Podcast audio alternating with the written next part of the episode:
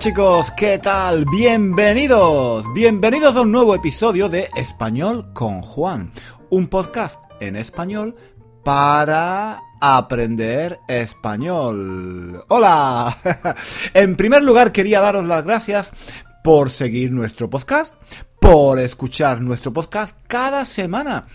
La verdad es que estoy muy, muy contento porque Español con Juan es cada vez más, más, más, más, popular.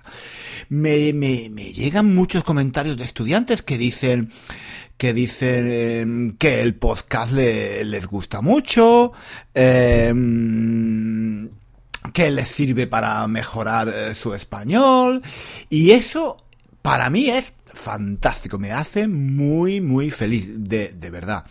Hoy quería dar las gracias especialmente a los estudiantes que han dejado comentarios en iTunes.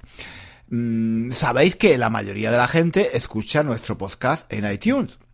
Bueno, ahora creo que se llama Apple Podcast. Pero bueno, lo que quería decir es que no me había dado cuenta de que algunos estudiantes están dejando comentarios sobre el podcast en iTunes. Y bueno, lo siento, lo siento, lo siento por no mencionarlo antes, pero Sí, me, he dado cuenta de que poco a poco mucha gente ha, ha, dado una nota muy alta, ha dado una nota muy alta a nuestro podcast y algunos, algunos incluso han dejado escritos algunos comentarios muy bonitos, muy bonitos, explicando por qué, por qué les gusta nuestro podcast, cómo les ayuda con su español, en fin, eso me hace muy, muy feliz.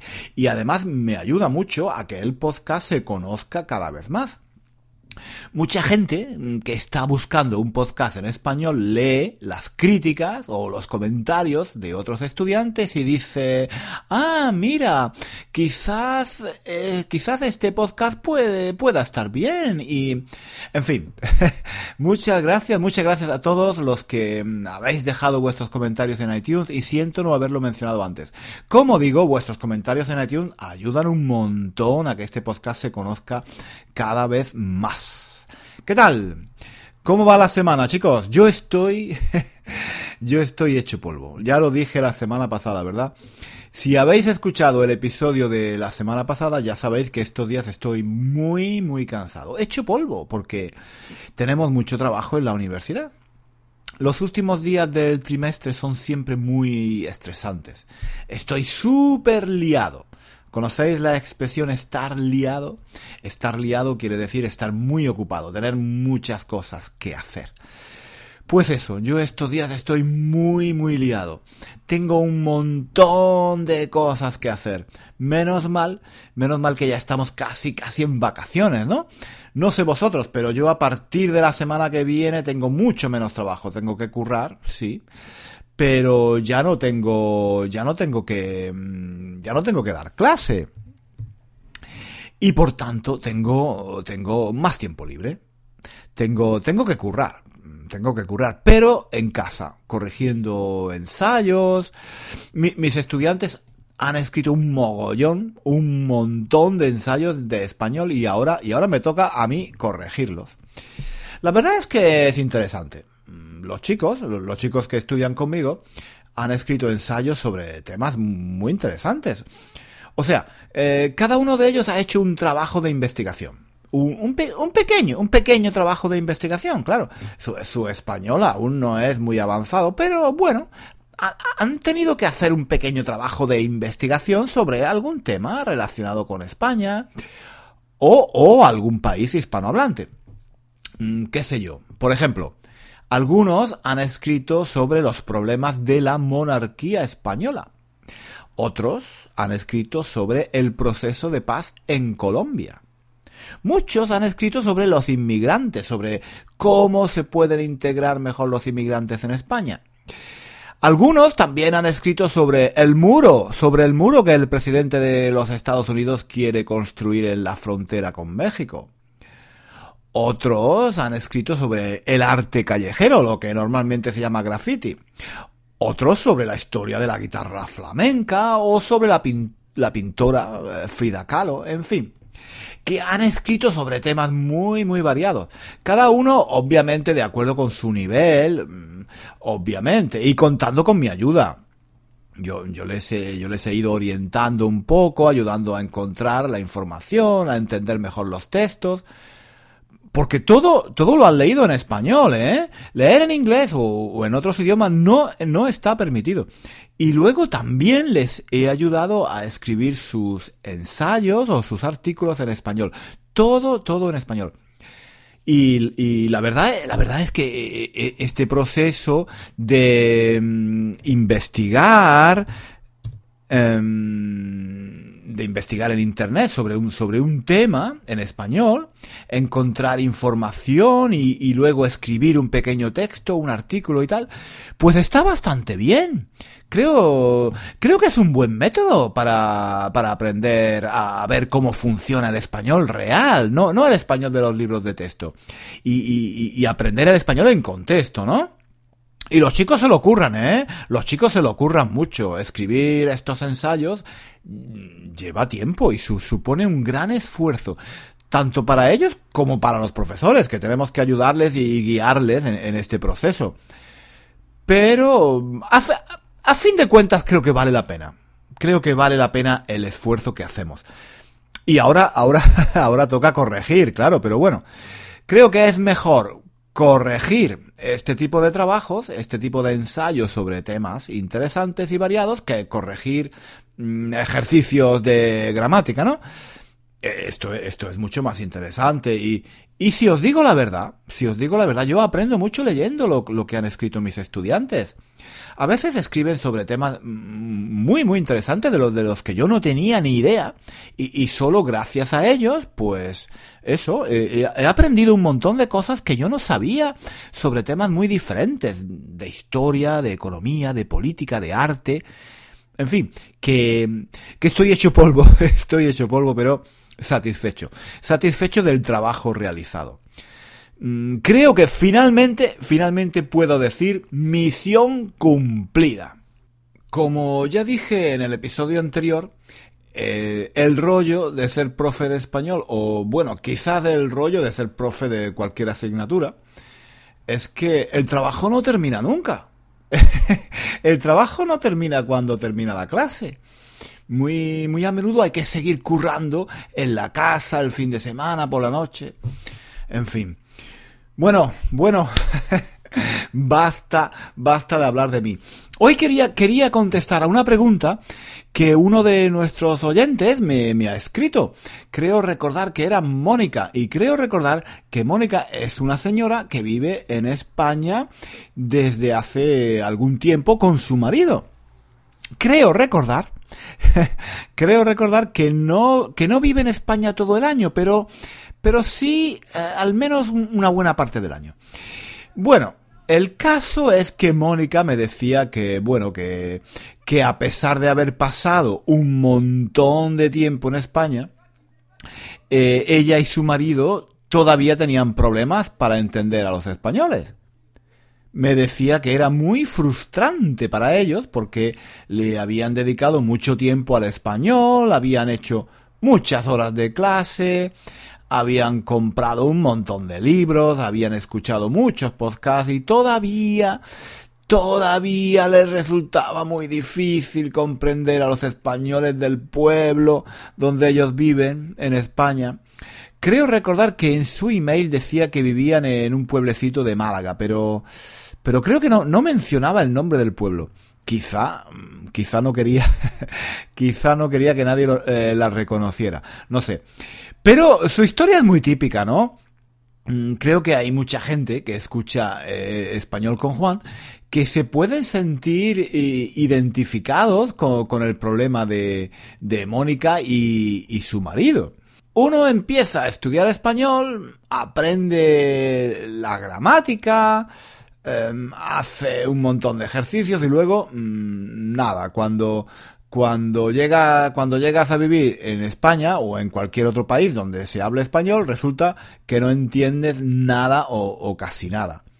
me decía Mónica que el problema era que no tenían amigos del pueblo, que, que, todos sus amigos eran extranjeros, como ellos, gente de Alemania, de Holanda o de Inglaterra, que había comprado una casita eh, como ellos, pero, pero que al final, frustrados, frustrados de no entenderse con los españoles del pueblo, habían terminado por sentirse marginados, aislados, como viviendo en un gueto.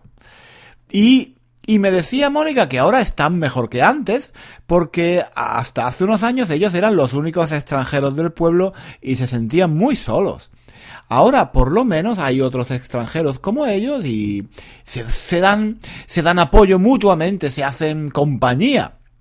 El problema es que, claro, pasar los días con extranjeros hablando en inglés, no, bueno, pues no, no es, no es, no es muy bueno para su español. En fin, el caso es que Mónica, eh, Mónica y su marido están, están, eh, están un, poco desesperados. Están, están un poco desesperados. Me decía que estaban hasta las narices de, eh, de estudiar español. Que estaban hartos de estudiar el subjuntivo, el imperfecto, ser y estar. Que estaban hartos de hacer ejercicios porque luego iban al bar al bar del pueblo, pedían una cerveza y, nadie les entendía. Y ellos no entendían a nadie. Además, me decía que les, que, les da un poco de, vergüenza hablar en español porque llevan allí tantos años y, todavía hablan, hablan muy mal. En fin. Eh, Mónica, Mónica quería saber si yo tenía un consejo para darles. Están esperando que yo les diga cómo, cómo resolver este problema y que, y, y, que, y que están pensando en abandonar, en dejar de estudiar español para siempre.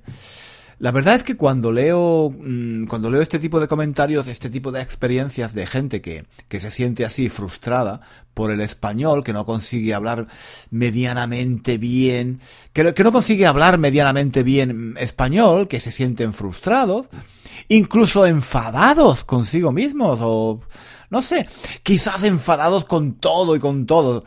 La, la, la verdad es que no sé, para, para mí es difícil dar, dar un consejo es muy difícil dar un consejo práctico, un consejo, un consejo realmente práctico, ¿no? Es difícil ir más allá de las generalizaciones del tipo tienes que hablar con la gente, no tengas miedo a los errores, no tengas vergüenza de cometer errores. Yo, yo no sé cuál es el problema exactamente de Mónica y su marido, porque yo no vivo allí con ellos, ni conozco a la gente del pueblo, ni sé qué es lo que, qué es lo que hacen mal exactamente, ni sé por qué a pesar de llevar muchos años en España todavía no hablan bien. Pero creo que un, un poco el problema puede ser que ellos, como muchos estudiantes de español, confunden comprender con aprender. Es decir, esto, esto lo, veo yo en, muchos de mis estudiantes, tanto en la universidad como en Internet. Muchos estudiantes siguen un, siguen un método, digamos, tradicional en el estudio del español y se esfuerzan, se esfuerzan por comprender, por comprender la gramática, por comprender las reglas gramaticales. Piensan que si consiguen entender todas las reglas gramaticales del subjuntivo, por ejemplo, serán capaces de ir al bar del pueblo, al bar de un pueblo pequeño en las montañas de Málaga y entablar una conversación con la gente del pueblo de modo natural mientras se toman una cerveza. Pero no funciona así, no, no funciona así. Lograr entender las reglas gramaticales del subjuntivo, por ejemplo, es algo que lleva mucho tiempo y que, en mi modesta opinión, no se puede hacer simplemente estudiando libros de gramática o haciendo ejercicios. A veces veo estudiantes de español que están realmente frustrados, casi, casi enojados, cabreados, porque encuentran una regla que no conocían, o porque encuentran una excepción a una regla, o porque simplemente no entienden por qué en una frase determinada se usa subjuntivo o infinitivo. Y algunas personas, en serio, algunas personas están tan frustradas, se sienten tan frustradas que hablan casi, casi con, con agresividad, con rabia. Y yo intento explicarles que esa forma de aprender español no es, mm, en mi opinión, la mejor. Esa es la forma tradicional en la que la mayoría de nosotros hemos estudiado en la escuela. Y es la forma en la que mucha gente está acostumbrada. Primero estudias gramática. Primero estudias las reglas gramaticales. Y cuando sepas toda la gramática, entonces serás capaz de hablar la lengua. Y no es así. No es así. Mi experiencia como estudiante y como profesor es que ese método no funciona. No quiero decir que la gramática no sea importante, por supuesto que lo es. Conocer la gramática del español es muy importante para hablar correctamente. El problema es cómo, cómo estudiar gramática. Ese es el problema. ¿Cómo y cuándo estudiar gramática? Como digo, tradicionalmente para mucha gente lo que hay que hacer es primero estudiar gramática y hacer muchos ejercicios se trata de intentar comprender cómo funciona la lengua desde un punto de vista teórico. Al hacer esto, los estudiantes entran en una dinámica en la que parece que lo importante no es hablar español o comunicarse en español con otras personas. Se olvidan de que lo realmente importante es usar la lengua para comunicarse y entran en una dinámica en la que lo más importante es comprender la lengua comprender la lengua. Y así se pasan horas y horas hablando sobre, sobre la lengua, en lugar de usar la lengua directamente. En mi opinión, para aprender una lengua hay que abandonar, hay que abandonar esta actitud mental, hay que dejar de hablar sobre la lengua y hay que usar la lengua para comunicarse con otras personas muchos estudiantes tienen esta actitud mental de que lo más importante es comprender, entender la gramática, comprender las reglas gramaticales para, para hablar bien. Piensan que hay que analizar la lengua, que hay que analizar la lengua para poder hablar bien. Y por eso se pasan horas y horas hablando sobre, sobre la lengua. Todos los días, todos los días los estudiantes de español me hacen preguntas del tipo, pero si el verbo ser se usa para algo estable y duradero y el verbo estar se usa para algo temporal, ¿por qué se dice estar muerto? ¿Por qué no se dice ser muerto? O, por ejemplo, si el, subjuntivo se usa para expresar dudas, ¿por qué se dice no sé si Marta viene a la fiesta. ¿Por qué no se usa el subjuntivo? ¿Por qué no se dice no sé si Marta venga a la fiesta? En fin, este tipo de preguntas de los estudiantes indica que ellos, los estudiantes, pasan mucho tiempo a pensar sobre la lengua, sobre las reglas gramaticales del español, sobre lo que han estudiado en los libros de texto.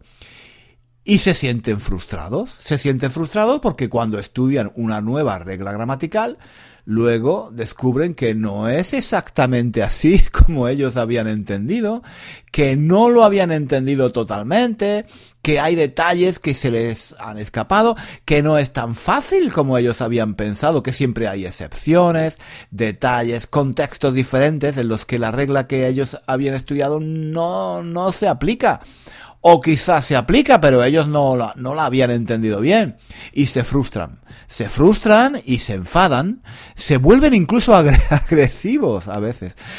El, el, problema también es que para los profesores explicar las reglas gramaticales es algo muy complejo. Explicar de forma teórica, por ejemplo, cuándo y por qué se usa el subjuntivo, a, estudiantes que no entienden el concepto del subjuntivo, porque en su lengua materna no existe el subjuntivo, puede, puede ser muy complicado. A, mí esto me sucede con los estudiantes de, de habla inglesa, por ejemplo.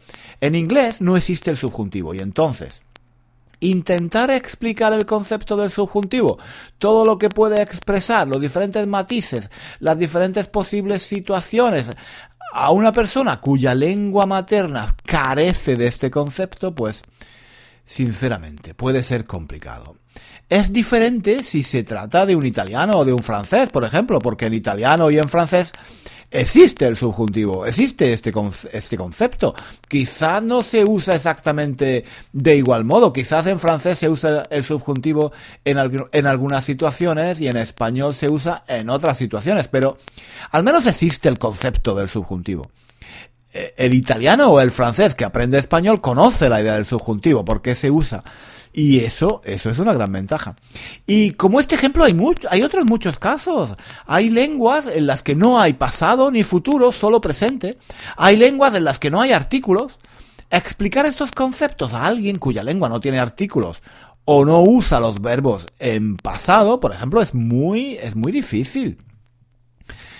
Por eso, eh, este método tradicional mm, de hablar siempre, eh, de hablar siempre sobre la lengua, de intentar explicar o, de intentar entender eh, la gramática de una lengua desde el punto de vista teórico, es tan complicado y tan frustrante. El español o cualquier lengua tiene matices, detalles, que, que son muy difíciles de entender de forma teórica. Esto no significa que la gramática no sea importante. Es importante, es muy importante. El problema es cómo adquirir esta gramática. El problema es cómo aprender gramática. En mi opinión, intentar aprender la gramática desde un punto de vista meramente teórico, estudiando las reglas gramaticales de los libros, es un error. Un error que lleva a menudo a la frustración, porque estas reglas a veces son muy complicadas de entender y complicadas de explicar, porque a menudo simplemente se olvidan. Se olvidan porque, porque no podemos estar pensando en las reglas gramaticales al mismo tiempo que mantenemos una conversación con otra persona y porque a menudo es difícil interpretar estas reglas gramaticales en la vida real. Todo esto hace que los estudiantes se frustren, se, sienten mal, perdón, eh, subjuntivo, se sientan mal, se sientan mal y tengan y tengan ganas de abandonar el estudio del español. Desde mi punto de vista, yo creo que se aprende mejor a hablar una lengua si tenemos una actitud mm, diferente. Voy a dar voy a dar tres consejos para Mónica, pero también para cualquier estudiante de español que se sienta como ella, un poco frustrado sintiendo como que no avanza, cansado de cometer errores, harto de no, poder, de no hablar con fluidez. vamos a ver, los tres consejos, los tres consejos que yo daría son, número uno, relájate relájate. Si hay, si hay algún concepto de gramática que no entiendes, relájate. No pasa absolutamente nada. No lo entiendes ahora, pero lo entenderás dentro de unas semanas o unos meses. Si no lo entiendes ahora es sencillamente porque todavía no has alcanzado el nivel adecuado. Pero te lo aseguro, si sigues en contacto con la lengua de forma regular, un día llegarás a entender eso que hoy te parece tan complicado. En muchos estudios se ha visto que los mejores estudiantes de español son los que tienen mayor tolerancia a la ambigüedad, es decir, los que son capaces de leer un texto, de ver una película o de mantener una conversación, incluso cuando no entienden todo, cuando hay conceptos que no comprenden o cuando hay reglas gramaticales que no comprenden bien. Los mejores estudiantes de español no se estresan por no entender cuando se usa el imperfecto de indefinido ni se sienten frustrados porque encuentren una frase donde se usa el subjuntivo de una forma que ellos no entienden. Los mejores estudiantes de español se dicen a sí mismos, bueno, hoy no lo entiendo, pero dentro de unas semanas o de, algunas, o de algunos meses lo entenderé. Consejo número dos, no insistas, no insistas. Si hay algún concepto gramatical que no entiendes, que te parece muy complicado de comprender, no insistas demasiado, no insistas en que tu profesor o alguien te lo explique de forma teórica. Las explicaciones teóricas suelen ser complicadas y difíciles de entender. Pero es que, además, incluso aunque tú tengas la impresión de haber entendido una regla gramatical, eso no quiere decir que sepas usarla bien en la vida real. Muy a menudo me sucede que alguien me pregunta, por ejemplo, ¿cuál es la diferencia entre por y para? Yo lo explico, la persona me dice, ah, gracias, muy bien, ahora lo he entendido. Al terminar la clase, esa misma persona me dice, gracias Juan, gracias para todo. Que es obviamente un error. La frase correcta sería gracias por todo. Es decir, aunque alguien nos explique una regla gramatical, aunque estudiemos en los libros de texto las reglas gramaticales, aunque tengamos la impresión de haber entendido la regla, la verdad es que y esto lo veo todos los días en mis clases, comprender una regla no quiere decir que luego se aplique bien o que se hable mejor. Para nada, para nada. Comprender no es aprender. Comprender cómo funciona una lengua no es aprender a hablar una lengua. Aprender una lengua no es hablar sobre la lengua. Y consejo número tres. Consejo número tres. Escuchar leer, repetir. Para interiorizar bien la gramática de una lengua, hay que estar en contacto regular con la lengua. Hay que continuar en contacto regular con la lengua y dejar pasar el tiempo. Tener paciencia. Muchas veces, muchas veces, eso basta. Cuando digo estar en contacto con la lengua, quiero decir escuchar y leer principalmente sobre temas que te gusten o que te interesen. No me refiero a estudiar gramática sino a leer y escuchar en español textos o audios que sean interesantes, pero no gramática. Estar en contacto regular con el idioma que estás aprendiendo, en este caso con el español, es suficiente para progresar. Yo te aconsejo también repetir. Escucha, lee y repite frases o expresiones que usan los nativos. Incluso si no entiendes totalmente la gramática, repite lo que ellos dicen. Repite lo que ellos dicen. Usa, usa las expresiones que ellos usan en los momentos en los que ellos las usan. Yo creo que esa es la mejor forma para ir interiorizando la gramática del español poco a poco. Deja de preguntarte tanto ¿por qué? ¿Por qué se usa aquí el subjuntivo? ¿Por qué no se usa el imperfecto? ¿Por qué se dice es y no está? ¿Por qué se dice iba y no fui?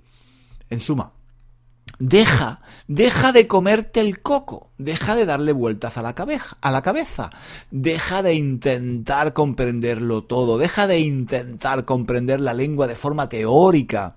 Deja de hablar sobre la lengua y empieza a comunicarte con los nativos, empieza a leer y a escuchar por el placer de escuchar y de leer en español. Deja de pensar tanto, deja de razonar, deja de razonar sobre la lengua y escucha, lee y repite lo que oigas. Repite lo que oigas, aunque no sepas por qué, aunque no sepas por qué. En fin, este, este ha sido el rollo de hoy. Ya, ya he hablado antes en otros episodios de nuestro podcast sobre estos temas, pero mm, creo que nunca está de más eh, repetirlo. Espero que estos consejos no caigan en saco roto. Es decir, espero que los sigáis. No sé si habéis oído antes esta expresión, caer en, caer en saco roto. Se dice que un consejo o una sugerencia cae en saco roto cuando la persona que lo escucha no sigue el consejo no acepta la sugerencia que se le hace.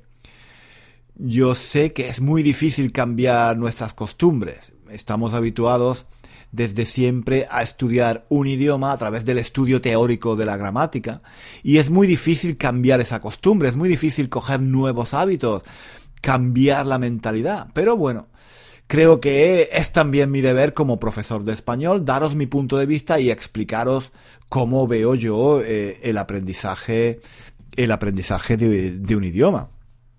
Aunque ya sé, ya sé, como digo, que es muy difícil cambiar nuestros hábitos, que cada uno, cada uno estudia como, como ha aprendido, como ha aprendido en la, eh, en la escuela, como está, como está habituado, mm, como está habituado a hacer. Pero en fin, hoy quería, quería hacer esta pequeña reflexión porque, porque estoy viendo cada día muchos estudiantes que se comen el coco, que se comen el coco, que les dan vueltas una y otra vez a lo mismo, a las mismas reglas gramaticales, ¿no? Pero, pero ¿por qué se usa el subjuntivo en esta frase? ¿Pero por qué se usa le y no lo? ¿Pero por qué se usa por y no para? Me gustaría, me gustaría decirles a estos estudiantes, no importa, no importa si no entiendes por qué se usa el subjuntivo o, o, o, o, por o lo en lugar de le, o el indefinido en lugar del imperfecto, simplemente acéptalo. acéptalo y repite lo que oigas. Repite lo que dicen los nativos. Sigue leyendo, sigue escuchando. Y cuando hables, repite lo que escuchaste.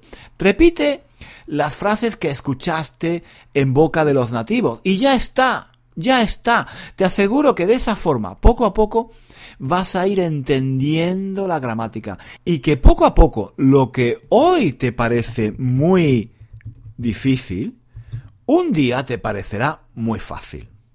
Te lo aseguro. Bueno, no me enrollo más, no me enrollo más. Basta por hoy. Mónica, espero que alguno de mis consejos te ayuden. Un consejo final para ti y para tu marido, Mónica. Sal de la casa, sal de la casa, vete con tu marido al bar del pueblo o a la plaza del pueblo. Entra en las tiendas, vete al parque, habla, habla con la gente, habla con la gente y escucha, sobre todo escucha. Mm, tranquila, aunque no entiendas, aunque no sepas qué coño estás diciendo, tú tranquila. Dale, dale tiempo. Cada día un poquito. Sigue, sigue con paciencia, cada día un poquito, sin frustrarte, sin agobiarte, sin enfadarte porque no, porque no entiendes todo. Tranquila. Si te sirve de consuelo, si te sirve de consuelo, yo llevo más de 20 años en Londres. y todavía, todavía hay muchas cosas que me dicen en la calle y que no entiendo. Este es el problema de los idiomas, que nunca, nunca se acaban de entender completamente. Un saludo, un saludo a todos y hasta la semana que viene, chicos. Nos escuchamos la próxima semana aquí en Español con Juan.